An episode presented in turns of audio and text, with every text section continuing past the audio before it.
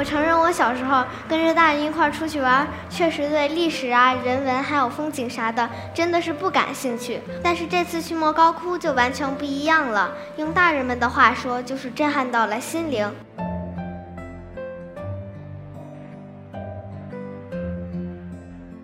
外国探险家来的太多了，把好多壁画啊、佛像啊、经书啊都倒回他们自己的国家。莫高窟第一个洞窟开凿的时间大约是在公元三六六年，而今年呢是二零一八年。那么莫高窟有多少岁了呢？一千六百五十二岁。我总在想的一个问题是，它还能存在多久？一百多年过去了，这些照片上的壁画现在还看得见吗？在我们的注视之下，莫高窟在每一分每一秒的老去，若干年后它就彻底的消失了。我知道时间会带走很多很多的东西，包括莫高窟，但我也不愿意它被这么快的被带走。我知道我现在自己的力量还不够大，但是蝴蝶扇动翅膀能够影响沧海。我希望我的想法能够影响到更多的人。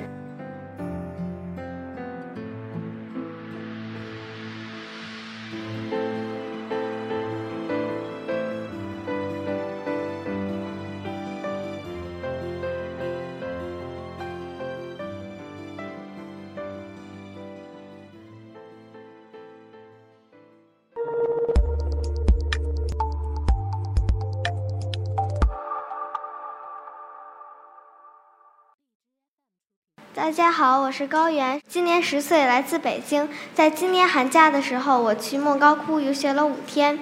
说去旅游这件事儿啊，用我爸的话说，就是换个地方带孩子。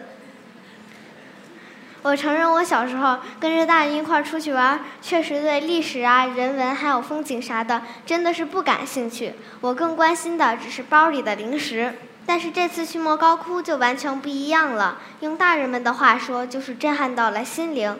我也不知道心灵这个东西是怎么被震撼到的，总之就是有了一些想法和感受。今天就来和大家分享一下。第一次进莫高窟，说实话我是有点害怕，因为它和我想象中的完全不一样。我想象中的呢是和博物馆里面一样，壁画都是一块块的放在那里的，佛像都是一排排端坐在那里的，旁边有他们的注释和说明。宁强教授就在这儿给我们上课。那里还有桌子和椅子可以做笔记，但是进莫高窟的那一刹那，我被吓了一跳。里面黑咕隆咚的，什么也看不清。壁画有的还能看清，有的却模糊的，你都看不清他在画啥。佛像呢，断骨不断腿的，一点也不好看。还有的更惨，底座留在这儿了，佛像却不知道跑哪儿去了。我就问宁强教授，莫高窟为什么会变成这这副狼狈模样？宁强教授说，那是因为以前莫高窟是不被人保护的，外国探险家来的太多了，把好多壁画啊、佛像啊、经书啊。都倒回他们自己的国家。壁画呢是拿一块布，上面抹上化学胶水，往墙上一粘，再揭下来，壁画就被粘在上面了。粘完的地方呢会留下一块这样的白色印记，非常的丑。而佛像呢是直接把佛像从底座上锯下来，再搬回到他们自己的国家。我还问了教授一个问题，那就是为什么洞窟里面不装个电灯啊？倪强教授说，那是因为光线会加速壁画的老化，它们会模糊，甚至会脱落。以前莫高窟是没有大门的，好多阳光照进来，风沙吹进来，已经损失掉好多壁画了。后来给莫高窟加上了大门，就不至于损失那么多的壁画了。我们好好的保护莫高窟，它才能多陪我们几年啊！听完教授这一番话，唉，我真觉得莫高窟的前半辈子过得好惨呢。所以在后面的参观中，我都是带着敬畏和怜惜的心情去看它了。我们的带队导师宁强教授是哈佛大学艺术史博士，曾经在东方研究院工作过。他带着我们三进莫高窟，一共看了十七个洞窟。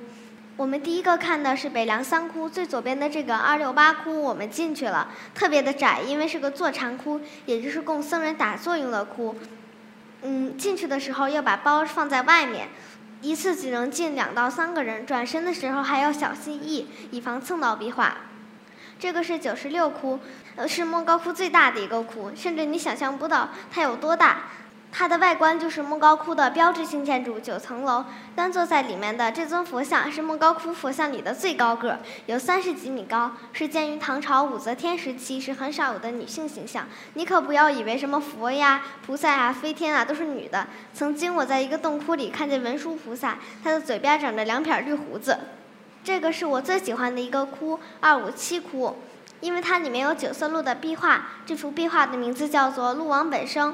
它被改编成了一部很好看的动画片《九色鹿》。这个动画片我在去东房之前看了，在动画片里，我特别喜欢九色鹿奔跑的样子，非常像猎豹。而且啊，这幅画的构图还非常有趣。平常咱们看到的连环画都是 Z 字形构图，而这幅画呢是一幅细细长长的画。从左边到中间呢是讲的是有一个人掉进水里了，九色鹿救起了这个落水者，落水者发誓不要把九色鹿救他的事儿说出去。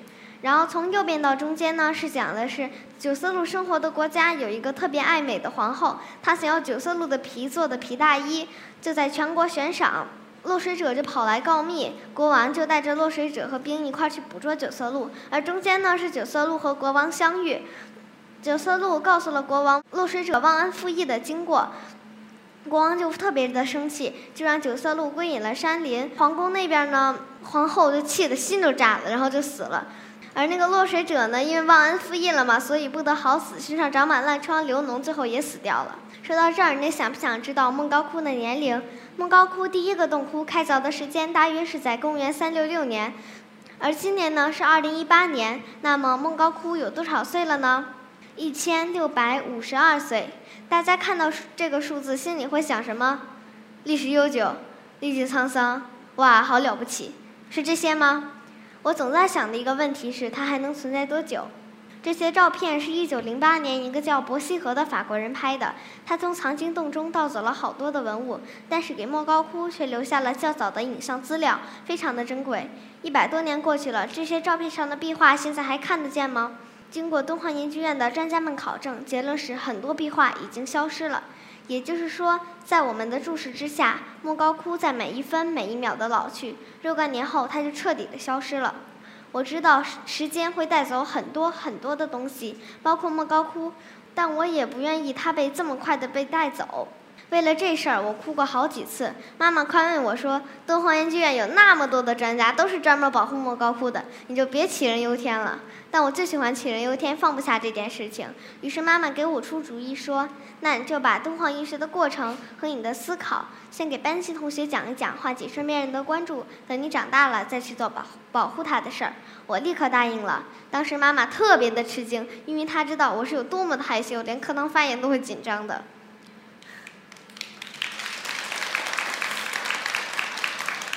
班接讲那天，我和今天一样紧张，声音有点小。五十六页的 PPT 讲了半个多小时，但是同学们都在专注的听着，他们真的很喜欢，主动来找我聊梦高窟。从那以后，我开始对自己变得有信心了，不然今天我也肯定没有勇气站在这里。离开敦煌之前，宁强教授带着我们去扫墓。我们是给敦煌研究院第一任院长常书鸿爷爷和第二任院长段文杰爷爷去扫墓。在扫墓的过程中，教授流下了激动的泪水。他语重心长地对我们说：“这两位爷爷都是用尽自己一生的力量去研究和保护莫高窟，他们是莫高窟的守护神。我也希望你们小朋友也能够喜欢上莫高窟，把中华文明的种子从你们这一代一代一代地传承下去。”就是在那一刻，我想成为莫高窟守护者的想法被教授点燃了。我知道我现在自己的力量还不够大，但是蝴蝶扇动翅膀能够影响沧海。我希望我的想法能够影响到更多的人。今天在现场有两百多个人听我讲，比上次在班级里还要多了一百多个人，所以我已经觉得我挺厉害的了，已经在为保护莫高窟释放我的小宇宙了。谢谢大家。